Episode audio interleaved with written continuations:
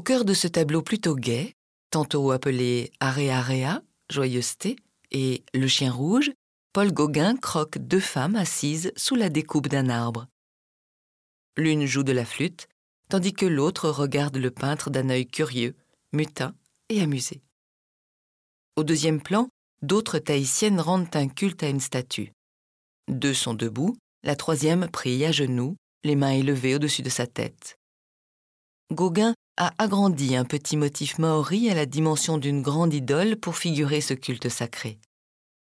Tous les personnages, y compris le chien rouge à l'avant-scène, semblent naturellement à leur place dans ce paysage enchanteur où les couleurs fauves rivalisent de richesse et d'harmonie. L'ensemble dégage une impression de bonheur mélancolique où les hommes vivent sous la protection des dieux au sein d'une nature luxuriante.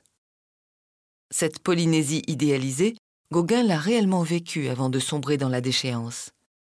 En quête d'un mode de vie primitif, il s'est inspiré des croyances locales et d'anciennes traditions religieuses pour réaliser une série de toiles idylliques. Les scènes imaginaires qu'il représente le convainquent du bien fondé de sa quête exotique. Area Area fait partie de ces peintures où l'artiste originaire de Pont-Aven tentait de partager cette vision. Il échoua dans cette entreprise puisque cette toile montrée à Paris en 1893 ne déclencha que des sarcasmes.